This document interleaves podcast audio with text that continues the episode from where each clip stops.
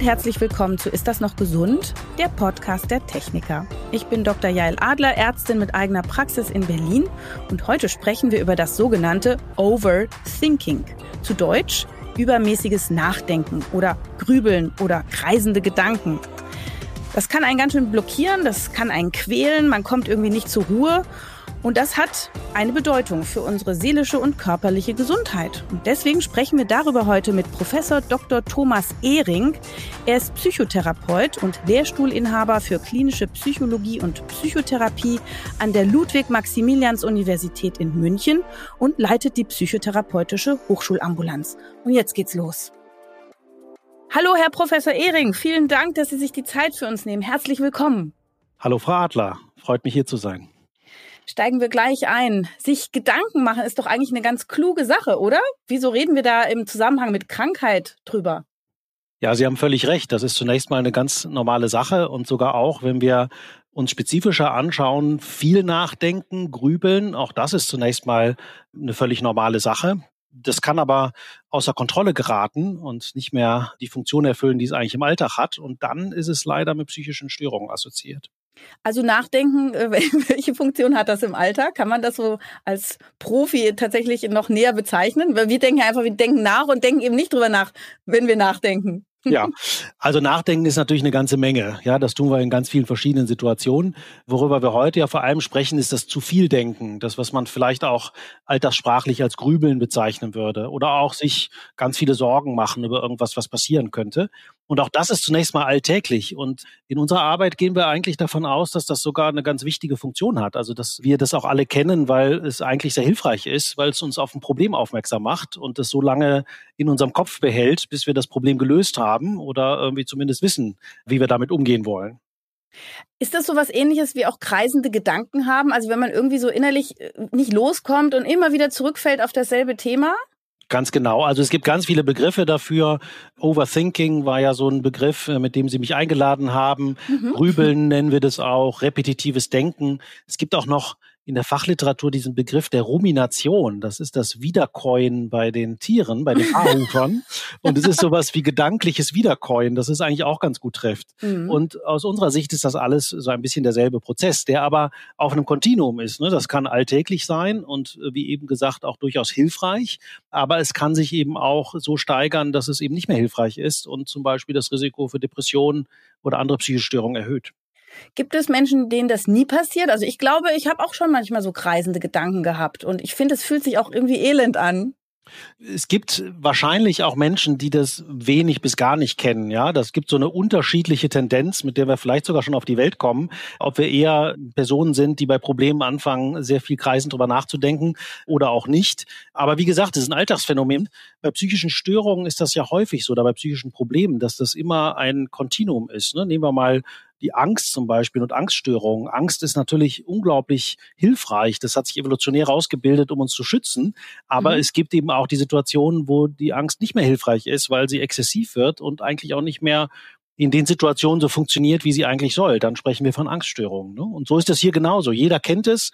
Im Alltag kann es hilfreich sein, um zum Beispiel, wenn ich mich vorbereite auf eine Prüfung oder auf ein Vorstellungsgespräch und ich fange an, mir Sorgen zu machen, dann hilft mir das vielleicht, mich besonders gut vorzubereiten. Oder wenn ich anfange, drüber nachzugrübeln, ob ich glücklich bin in meiner Beziehung, kann das vielleicht helfen, Dinge anzusprechen oder mir klarer zu werden über Dinge. Das ist so das, was ich mit hilfreicher Funktion meinte. Ne? Es hält ein mhm. Problem in unserem Aufmerksamkeit, in unserem Bewusstsein, motiviert uns was zu machen. Und wenn das so funktioniert, dann fühlt man sich zwar vielleicht kurzzeitig elend, weil es einem nicht so gut geht dabei, aber auch das ist Teil des Deals, denn dadurch mhm. sind wir auch motiviert, etwas zu ändern. In Ihrer praktischen Erfahrung, was sind denn so die häufigsten Themenbereiche, die Leute zum permanenten Grübeln veranlassen? Da gibt es alles Mögliche und deswegen glaube ich, dass es alle kennen. Also es sind natürlich viele alltägliche Dinge, über die man grübeln kann oder sich Sorgen machen kann. Finanzen, Gesundheit, Aha. Beziehungen sind natürlich ein wichtiges Thema. Zum Beispiel in der Corona-Zeit haben wir in der Gesamtbevölkerung auch gefunden, dass sich Sorgen machen und Grübeln zugenommen hat, ne? weil weniger vielleicht äh, Beschäftigung im Außen war, weil es mehr Bedrohung gibt. Auch am Anfang von dem Ukraine-Krieg zum Beispiel haben, glaube ich, sehr viele Menschen gemerkt, dass sie sehr viel kreisend darüber nachdenken.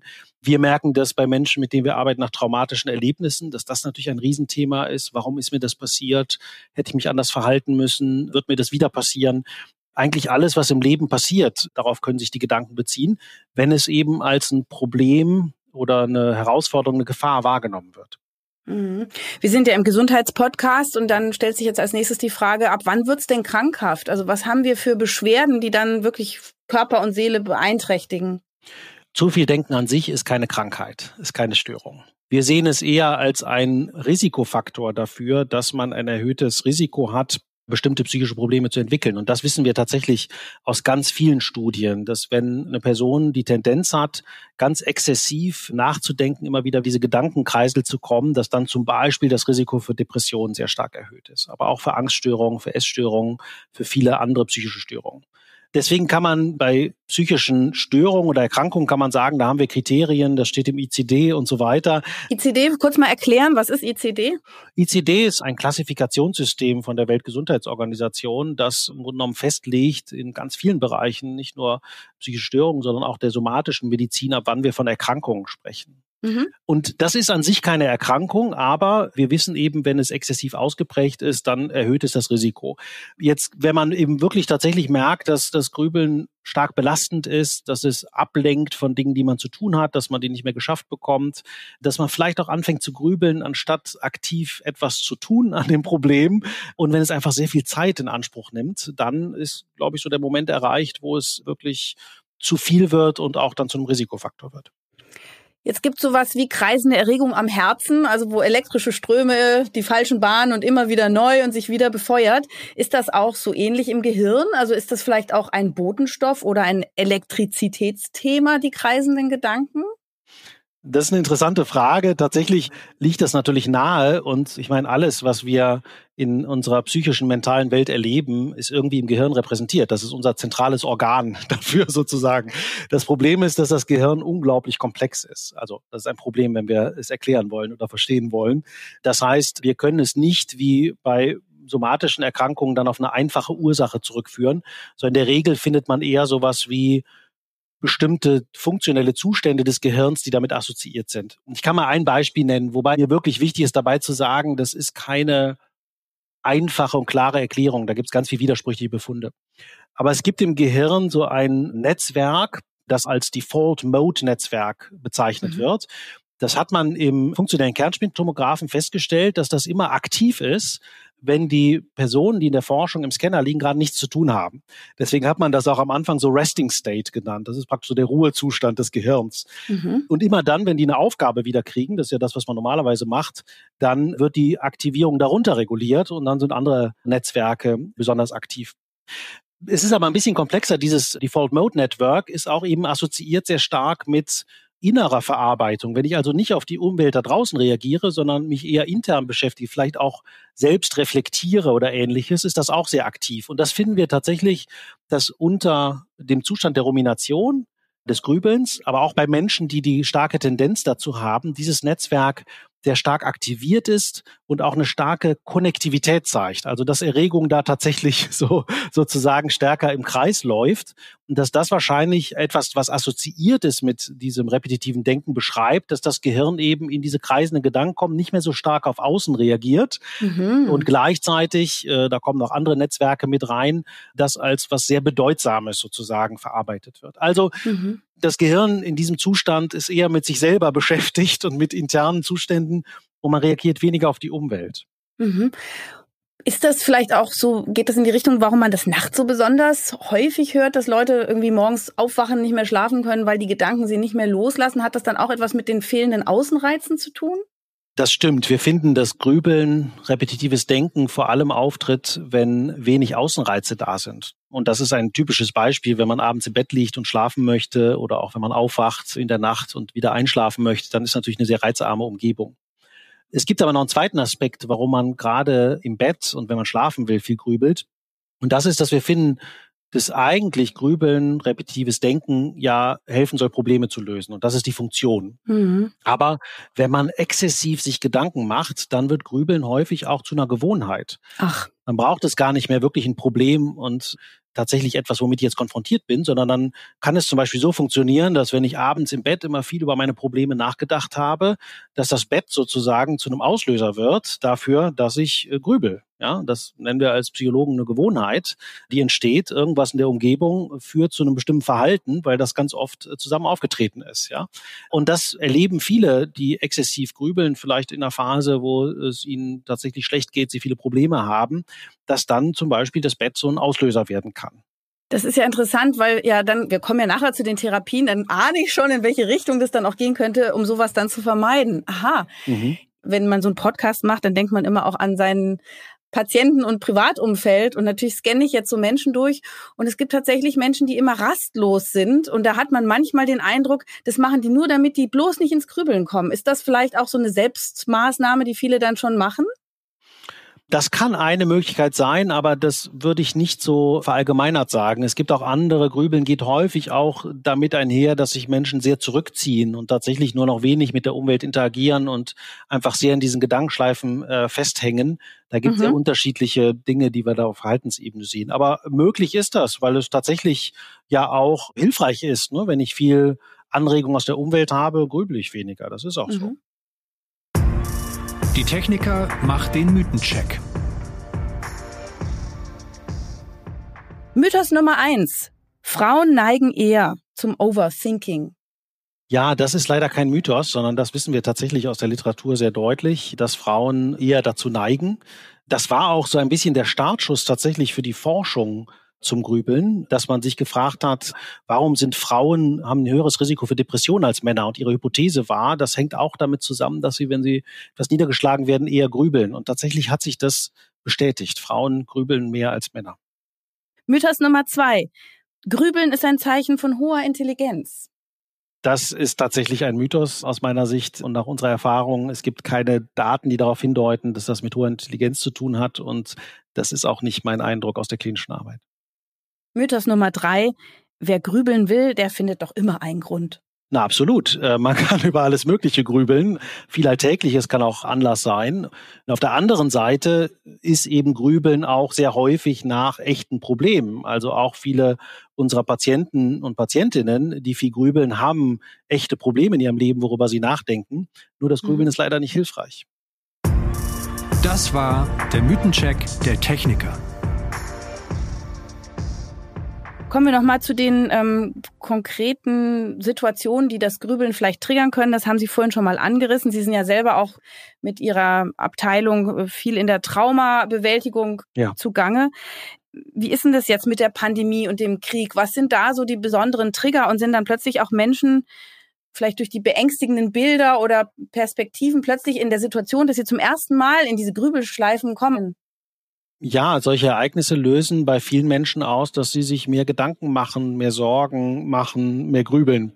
Aber auch das würde ich sagen, ist noch das normale Phänomen, über das wir eben auch schon mal gesprochen haben. Also Menschen unterscheiden sich darin, wie stark sie grundsätzlich die Tendenz haben zum Grübeln. Das ist ein relativ stabiles Merkmal. Das verändert sich auch nicht so wahnsinnig viel über die Zeit, wo man so in der Rangreihe ist, sag ich mal, wie viel man sich Gedanken macht. Aber dann gibt es natürlich unglaublich viele situationale Auslöser und nach unserem Verständnis ist die Funktion dieses Denkens eben Umgang mit Problemen. Und wenn ich mehr Probleme habe, das können ganz persönliche, private Probleme sein, das kann aber natürlich auch das Weltgeschehen sein oder eine Bedrohung durch die Pandemie, dann steigt das an es ist dann hilfreich, wenn es eben nicht bei dem Grübeln bleibt, sondern wenn das eben zum Beispiel dazu führt, dass ich irgendwie zu einem besseren Verständnis komme oder dass ich überlege, ob ich etwas tun kann oder will und dass ich auch, wenn ich merke, ich kann eigentlich nicht so viel an dem Problem tun, auch wieder in der Lage bin, mich von dem Grübeln zu distanzieren. Mhm. Also da gibt es schon viele Punkte, an denen es dann auch schiefgehen kann, in dem Sinne, dass es exzessiv wird. Mhm. Aber zunächst mal, dass wir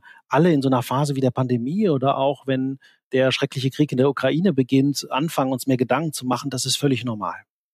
Es gibt ja doch immer so eine gewisse Ungewissheit, eine gewisse Ungewissheit, habe ich jetzt gut gesagt, im Leben.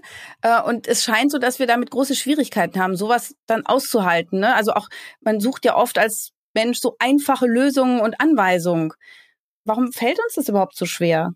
Unsicherheit ist potenziell bedrohlich. Wenn wir nicht wissen, was kommt und ob da irgendwie eine Bedrohung ist, dann äh, machen wir uns erstmal lieber darüber Gedanken. Das ist auch, wenn man das Ganze jetzt mal evolutionär denkt, ja auch absolut sinnvoll. Also wir sind nicht, die Evolution hat uns nicht zu den zufriedensten und genügsamsten Wesen gemacht. Das wäre kein Überlebensvorteil gewesen, sondern mhm. äh, sie hat uns im Grunde genommen auch zu Wesen gemacht, die Gefahren antizipieren können, die äh, lernen auch aus Situationen, die vielleicht bedrohlich sind.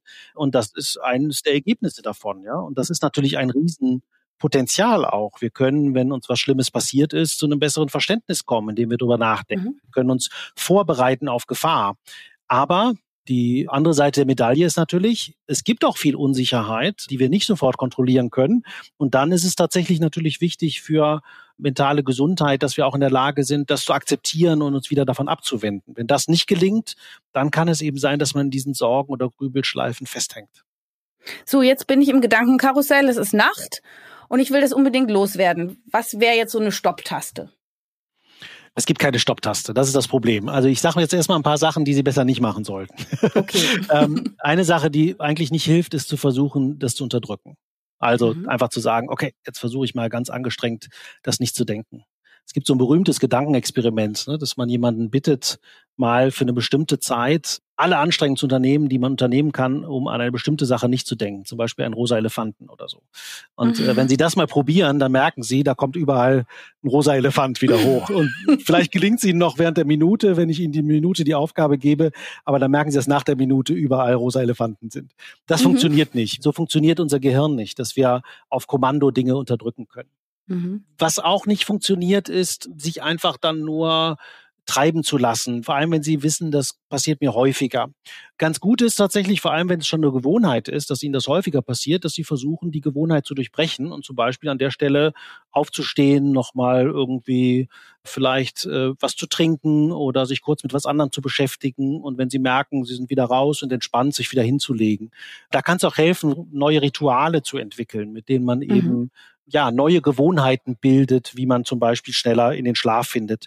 Wenn es Grübeln über echte Probleme ist oder Dinge, die ich morgen noch erledigen muss, an die ich vielleicht vorher nicht gedacht habe, dann kann es hilfreich sein, sich ein Blatt Papier zu nehmen, das aufzuschreiben. Das mache ich immer, wenn ich abends merke, ich komme nicht los und ich muss es eigentlich, ich will den Gedanken festhalten, weil sonst habe ich ihn morgen vergessen. Absolut. Das ist furchtbar, kann man ja gar nicht, kommt genau. nicht zur Ruhe. Dann nehme ich auch einen Zettel und schreibe mir das auf. Genau. Und das kann auch sehr hilfreich sein. Gerade jetzt beim Schlaf ist natürlich das Paradoxe, Schlaf ist nichts, was man erzwingen kann, sondern Einschlafen ist etwas, was man geschehen lassen muss. Das heißt, ähm, es hilft auch tatsächlich so ein bisschen der Situation paradoxerweise die Haltung zu entwickeln. Mir ist jetzt auch egal, wann ich einschlafe. Ja, ich mache jetzt so ein paar Sachen und irgendwann kommt der Schlaf wieder. Ich vertraue darauf. Äh, das ist wahrscheinlich, als wenn Sie denken, oh Gott, ich habe nur noch so und so viele Stunden und ich muss morgen fit sein und äh, sich zwingen zu wollen, einzuschlafen und nicht zu grübeln. Das funktioniert leider nicht. Und äh, Sie haben ja vorhin gesagt, das Bett ist ja so ein häufiger Ort, wo das passiert und ist dann dann schon eine Gewohnheit geworden. Soll ich jetzt lieber auf der Couch schlafen oder lieber auf dem Küchenstuhl grübeln und dann abstellen, aktiv so, jetzt ist fertig, jetzt gehe ich woanders hin und gehe schlafen? Das ist tatsächlich auch eine Strategie, die manchmal zumindest begrenzt helfen kann, dass man sich sagt, ich nehme mir eine bestimmte Zeit, einen bestimmten Ort, wo ich wirklich dann mal ganz intensiv über die Grübelgedanken nachdenke. Ne? Mhm. Also ich habe ja eben gesagt, es ist nicht sehr vielversprechend, grübeln oder überhaupt Gedanken zu unterdrücken. Was besser geht, ist Gedanken zu verschieben. Das machen sie mhm. eigentlich auch, wenn sie sich das aufschreiben, ne? dass sie sagen, okay, mhm. morgen beschäftige ich mich damit wieder. Und es kann tatsächlich hilfreich sein zu sagen, so jetzt stehe ich auf, setze mich in die Küche und denke nochmal drüber nach und äh, lege mich da wieder ins Bett. Das, was ich eben aber eher meinte mit den Gewohnheiten durchbrechen, ist, dass man vielleicht wirklich auch wenn man merkt, das ist schon so ein Automatismus geworden. Ich lege mich ins Bett, grübel die ganze Zeit, kann ich einschlafen, bin frustriert darüber, dann irgendetwas zu ändern. Also sei es die Zeit, zu der man ins Bett geht, sei es das Bett tatsächlich auch an eine andere Wand zu stellen, sei es mhm. vor dem Schlafengehen äh, etwas anders zu machen, also zum Beispiel ganz ritualisiert noch eine bestimmte Musik zu hören oder was zu trinken, was einen eher äh, vielleicht entspannt oder sich eine Wärmflasche zu machen oder was auch immer helfen kann vielleicht, mhm. um in anderen Zustand zu kommen als der, der sich eingefahren hat. Jetzt haben Sie vorhin schon davon gesprochen, dass Depression häufiger assoziiert ist mit kreisenden Gedanken. Ja. Die Frage, was war zuerst da? Erst die kreisenden Gedanken, dann die Depression oder erst die Depression und dann dieses nicht mehr loslassen können? Wann ist es sinnvoll, damit auch vielleicht wirklich zum Arzt zu gehen oder zum Psychologen zu gehen, um eine Depression behandeln zu lassen oder erstmal diagnostizieren zu lassen? Also, was war zuerst da, ist eine interessante Frage. Und hier können wir ziemlich eindeutig sagen, es gibt Effekte in beide Richtungen. Zum Beispiel bei Jugendlichen können wir das schon feststellen. Wir haben ja so einen starken Anstieg von Depressionen in der Adoleszenz, in der Pubertät, mhm. vor allem bei äh, jungen Mädchen. Mhm. Und in dieser Phase zum Beispiel ist so eine Tendenz zum exzessiven Grübeln leider ein Risikofaktor dafür, dass sich auch eine Depression entwickeln kann. Und da kennen wir auch aus Längsschnittstudien, dass dann tatsächlich in diesen Fällen häufig das Grübeln, das exzessive Nachdenken zuerst da war und praktisch die Depression befördert. Gleichzeitig ist es so, wenn ich einmal depressiv bin, dann grübel ich noch mehr. Ja, den Effekt mhm. gibt's natürlich auch. In niedergeschlagener Stimmung grübel ich mehr. Wenn ich mich aufgrund der Depression zurückgezogen habe, weniger Kontakte habe, verstärkt das auch das Grübeln. Das heißt, man könnte hier wirklich von einer Art Teufelskreis sprechen, in mhm. dem die Betroffenen geraten, aus den Grübelgedanken die Effekte auf depressive Symptome haben, die wieder Grübeln verstärken. Ja? Mhm. Und die Therapie versucht dann eben dort anzusetzen, dass die Patientinnen und Patienten lernen, diesen Teufelskreis zu durchbrechen. Wenn, das war die zweite Frage, ja, wann ist es Zeit, sich auch Hilfe zu suchen, zum Hausarzt zu gehen, zum Psychotherapeuten zu gehen, wenn Sie merken, ich fühle mich psychisch belastet. Ich würde es nicht am Grübeln festmachen, sondern dann zum Beispiel an der Depression, der depressiven Symptomatik, wenn man merkt, ich bin sehr niedergeschlagen, kann mich nicht wirklich daraus befreien, ich verliere Interesse, an Dingen, die mir eigentlich Spaß gemacht haben. Ich habe keine Energie, kann nicht gut schlafen. Mhm. Das sind so Warnsymptome, wenn die belastend sind, dass ich sie durchaus ermutigen kann, dann sich auch Hilfe zu suchen. Ne? Und sei es erstmal, es vielleicht diagnostisch abklären zu lassen. Ist das noch normal oder brauche ich tatsächlich Hilfe? Sie sagten, in der Pubertät wird es häufig besonders sichtbar. Äh, wie ist es denn im Alter, wenn die Weisheit kommt? Äh, neigt man dann weniger zum Grübeln? Wir finden grundsätzlich über die Lebensspanne eine Abnahme der Grübeltendenz. Die ist nicht besonders stark, aber die ist schon deutlich. Also Jugendliche grübeln mehr als alte Menschen. Wir finden dann im Alter aber durchaus nochmal einen Anstieg auch am Risiko für Depression und auch am Risiko, dann doch in exzessive Grübelschleifen zu kommen. Also es klingt jetzt etwas widersprüchlich, aber man kann ja zum einen so die Gesamtbevölkerung sich anschauen mhm. und da nimmt es eher so ein bisschen ab. Aber auf individueller Ebene gibt es eben auch dann häufiger, dass es wieder exzessiv wird. Und das ist unter anderem natürlich auch damit zu erklären, dass die externen Reize abnehmen. Ne? Wenn ich mhm. irgendwie körperlich nicht mehr so aktiv bin, wenn ich nicht mehr arbeite, habe ich mehr Zeit nachzudenken. Oder die Krankheit, äh, Todesangst, Verfall, ja. nicht mehr alles mitmachen zu können, das ist natürlich auch irgendwie genau. bedrückend. Das mhm. sind auch wirklich richtige Stressoren und Probleme, mit denen man sich auseinandersetzen muss. Okay. Wie ist es, äh, Nachrichten abschalten vielleicht, wenn die ein Auslöser sind? Weniger gucken, weniger lesen? Das kann helfen tatsächlich, um zunächst mal einen Fuß in die Tür zu bekommen. Vor allem dann, wenn man merkt, das tut mir nicht gut. Also wenn ich zum Beispiel mir viel Sorgen mache über Corona oder jetzt über den Krieg oder andere Dinge und ich schaue immer wieder Nachrichten und die bringen mich wieder in Grübelschleifen, dann würde ich tatsächlich empfehlen, das stärker zu dosieren, also zu, mhm. zu bestimmten Zeitpunkten nur zu machen mhm. und es nicht zu tun, wenn es einem nicht gut tut. Jugendliche müssen sich irgendwann entscheiden, dann ihre berufliche Laufbahn zu starten, zu wählen. Ich beobachte, dass das denen schwerer fällt, weil es auch viel mehr Angebote gibt und die Zukunft ein bisschen ungewisser erscheint, also gerade jetzt auch natürlich. Was raten Sie Sie den Jugendlichen? Wie sollen die ihre berufliche Planung machen, wenn sie sozusagen hin und her schwanken und aus dem Grübeln gar nicht mehr rauskommen, was denn jetzt die richtige Entscheidung ist? Also grundsätzlich muss man natürlich erstmal anerkennen, dass das auch eine schwierige Entscheidung ist, oder? Also ich meine, im Nachhinein wenn man zurückblickt, dann glättet sich das ja manchmal so, dass man denkt, ich wollte immer schon das machen, was ich mache. Aber wahrscheinlich täuscht uns da die Erinnerung. Das ist einfach eine schwierige Phase. Manchen fällt es leicht, die wissen das schon sofort, andere nicht. Und es hilft eigentlich immer, dem auch hier so etwas die Schwere zu nehmen und anzuerkennen, für sich selber zu normalisieren. Das ist nun mal so. Und das ist auch okay, dass ich da unsicher bin und dass ich mir da Zeit nehme. Das andere ist, und da kommen wir zum anderen wichtigen Punkt. Wir haben ja bisher hauptsächlich so bei den Gegenmaßnahmen darüber gesprochen, wie kann ich die Gewohnheit durchbrechen. Es gibt aber noch einen anderen wichtigen Punkt, der eintritt, wenn Grübeln nicht mehr hilfreich ist oder das repetitive Denken. Und das hat eher damit zu tun, wie ich über Dinge nachdenke. Also Grübeln oder wiederholtes Nachdenken ist vor allem dann hilfreich, wenn es sehr konkret ist. Ich nehme mal zwei Beispiele. Also das eine ist zum Beispiel, ich weiß nicht, was ich werden soll oder ich habe eine andere Entscheidung vor mir oder irgendwas, wo ich mir Sorgen mache dann finden wir häufig bei exzessiven Sorgen oder Grübeln, dass das in so ganz allgemeine Gedanken wird. Oh Gott, was, wenn ich nie die Sicherheit habe, wenn es alles schief geht, wenn ich ein Versager bin und die anderen wissen das alle so gut und so weiter. Das sind eigentlich relativ allgemeine, abstrakte Gedanken, die nirgendwo hinführen. Mhm. Äh, konkrete Gedanken, die hilfreich sind, sind eigentlich eher, okay, wie kann ich das rausfinden? Kann ich vielleicht mal jemand anders fragen, wie die äh, sich entschieden haben? Wie kann ich mich vielleicht informieren über mögliche Berufe? Was könnte ich machen, um es rauszukriegen? Wie viel Zeit will ich mir eigentlich dafür geben? Und ähnliches. Ja, ich kann sehr konkret über die Dinge nachdenken und dann komme ich direkt auch in eine Handlungsoption und in eine Lösungsoption rein. Ja? Mhm. Und wir finden tatsächlich exzessive Gedanken gehen eher auf diese allgemeine Ebene, die gleichzeitig auch häufig etwas mit Vermeidung zu tun hat. Also ganz konkret über etwas nachzudenken, macht es natürlich auch schwierig und zwingt mich vielleicht dazu, jetzt wirklich eine Entscheidung zu treffen. Mhm. Und wenn wir mit zum Beispiel Patienten, die exzessiv grübeln, mal analysieren, in welchen Situationen tritt das auf, dann kommt man häufig so auch zu dieser Funktion, ja, es hilft mir zu vermeiden, mich echt damit auseinandersetzen zu müssen. Ich gebe noch kurz ein zweites Beispiel. Grübeln geht ja auch häufig um negative Dinge, die ich erlebt habe. Also ich habe vielleicht einen schweren Verlust gehabt oder jemand hat sich von mir getrennt oder ähnliches und ich grübel mhm. immer darüber nach, warum. Mhm. Auch da finden wir häufig exzessives Grübeln, ist auch hier abstrakt. Ne? Das sind immer wieder Schreifen, warum ich und was hätte ich machen können und so weiter. Die Gedanken führen aber nicht wirklich zu einer Antwort oder einer Lösung.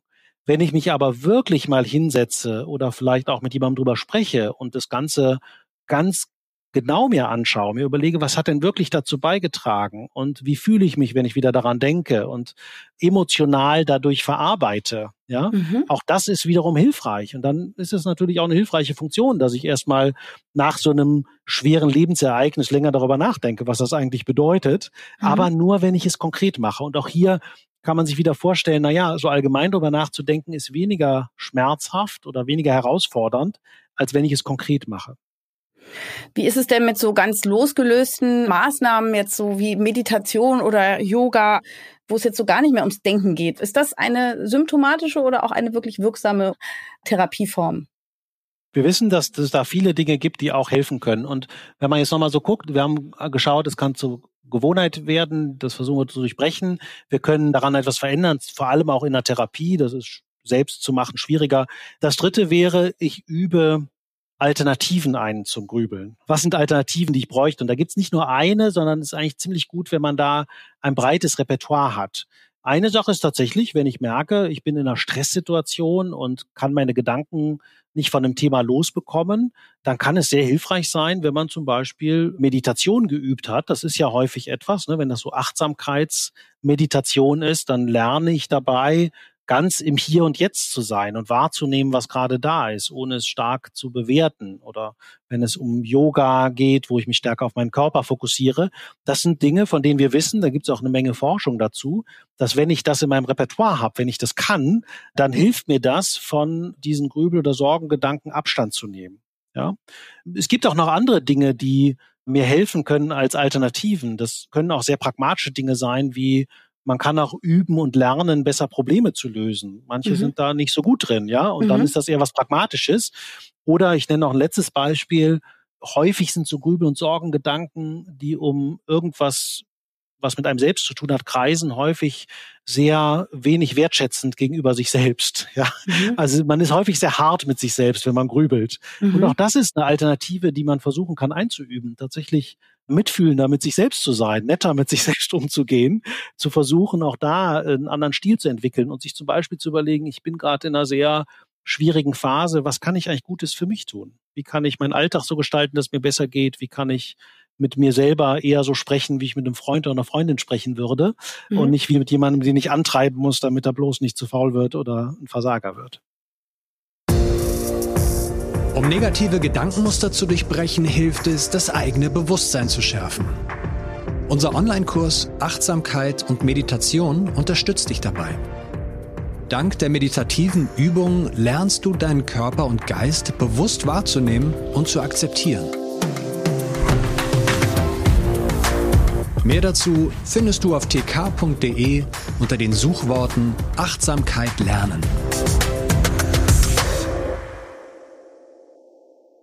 Ist dieser Mangel an Selbstwertgefühl oder Achtsamkeit auch was, was man vielleicht als Kind irgendwie erlebt hat, dass die Eltern einen immer gestresst haben und dass man da irgendwie so das sozusagen nicht verinnerlicht hat, ach, ich bin gut und ich krieg Lösungen, ich habe Urvertrauen, es wird schon alles.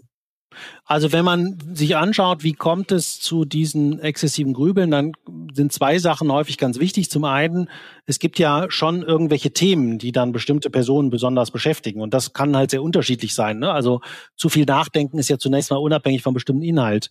Mhm. Und jetzt gerade, wenn es in Richtung psychischer Probleme geht, dann ist natürlich der Inhalt, über den ich nachdenke, sehr häufig gelernt. Ja, wenn es irgendwie darum geht, dass ich nicht weiß, ob ich ob ich mich selber gut finde und dazugehören kann oder ob ich denke, dass ich leistungsfähig bin oder ähnliches. Das hat häufig mit dem zu tun, was mir gesagt wurde oder was ich für Erfahrungen gemacht habe. Ne? Genauso, mhm. wenn das Denken übers Essen oder die eigene Figur, das eigene Aussehen kreist, was bei Essstörungen häufig eine Rolle spielt, dann hat das auch häufig Lernerfahrungen. Absolut. Ja.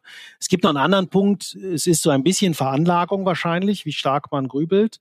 Aber wir finden schon auch, dass wenn Menschen sehr früh in ihrem Leben sehr aversive, traumatische Erfahrungen gemacht haben, zum Beispiel auch familiäre Gewalt, aber es können auch andere Dinge sein, dass dann auch eine höhere Tendenz zum exzessiven Grübeln besteht, weil das so ein bisschen als eine Strategie erlernt wurde. Ich kann nichts tun in der Situation, aber ich kann irgendwie viel drüber nachdenken und versuchen, gut vorbereitet zu sein und das besser zu verstehen. Mhm. Das heißt, auch hier haben wir durchaus Lernerfahrungen, die eine Rolle spielen. Spannend. Da habe ich äh, eine Menge konkreter Hinweise bekommen, bestimmt auch alle Hörerinnen und Hörer. Ganz zum Schluss nochmal. Welche Warnsignale muss ich ernst nehmen? Ab wann ist es wirklich krankhaft, die Situation, in der ich bin? Wie kann das jetzt jeder an sich selbst überprüfen? Die Frage ist leider nicht so ganz leicht zu beantworten und das hat damit zu tun, dass eben das Grübeln, das exzessive Denken an sich noch nicht das Problem ist, sondern es führt häufig zu anderen Problemen, für die wir dann sehr spezifisch sprechen müssten. Ab wann muss ich mir Gedanken machen, wenn ich depressiv bin oder Angst habe oder Probleme mit dem Essen oder Figur und Gewicht habe. Deswegen ist es leider recht komplex. Wenn wir es aber trotzdem nochmal auf dieses Grübeln beziehen, wenn ich merke, das belastet mich und zwar nicht nur jetzt kurzfristig, weil sowieso viel in meinem Leben los ist, sondern ich merke schon über längeren Zeitraum, dass das Denken zum Problem wird. Es führt nicht zu einer Lösung, es belastet mich, es nimmt viel Zeit an, es hindert mich daran, andere Dinge zu machen. Dann ist auf jeden Fall ein Moment, wo ich Ihnen empfehlen würde, sich Hilfe zu suchen. Es gibt gute therapeutische Ansätze, um das zu behandeln. Es gibt aber auch schon gute Präventionsansätze, um das zu behandeln. Ja, wir arbeiten sehr viel mit Jugendlichen, die noch überhaupt keine psychische Störung haben, aber die einfach sagen, das Grübeln wird zu exzessiv und es belastet mich. Auch da können wir präventiv helfen, das zu reduzieren, so dass man eben geringeres Risiko hat. Also lieber früher sich einmal Hilfe suchen und wenn man dann gesagt bekommt von einem Psychotherapeuten, einer Psychotherapeutin, nee, ist alles in Ordnung, probieren Sie mal dies oder das als Selbsthilfe, das passt schon, dann hat man ja nichts verloren. Aber es ist gut, das ernst zu nehmen, wenn man sich dadurch sehr belastet fühlt und dann auch einfach mal zum Beispiel einen Termin zu vereinbaren, um sich Hilfe zu suchen. Das rät uns Professor Dr. Thomas Ehring und hat uns ganz viele wichtige Tipps gegeben. Also ich glaube, denen, die beeinträchtigt sind auf so normale Weise, aber vielleicht auch die, die wirklich das schon als Krankheit empfinden. Ich glaube, wir haben gute Ideen bekommen. Es war auf jeden Fall sehr inspirierend und ähm, ich finde es immer faszinierend, wie es gelingt, einem Menschen wie Ihnen so diffuse Themen, die ja nicht, nicht so eine konkrete Körpermedizin, so auf den Punkt zu bringen. Also das hat mir besonders gut gefallen. Vielen Dank dafür. Vielen Dank für die Einladung. Es hat mir Spaß gemacht. Das war's für heute. Demnächst erscheint die nächste Podcast-Folge von Ist das noch gesund? Und vielleicht habt ihr bis dahin ein paar Minuten Zeit, uns in eurer Podcast-App zu bewerten. Wir würden uns sehr freuen, wenn ihr eure Kritik, Themenvorschläge, Fragen an podcast.tk.de schreibt oder die Social-Media-Kanäle der Techniker benutzt. Ich sage auf jeden Fall schon mal Danke fürs Zuhören und freue mich schon aufs nächste Mal. Tschüss!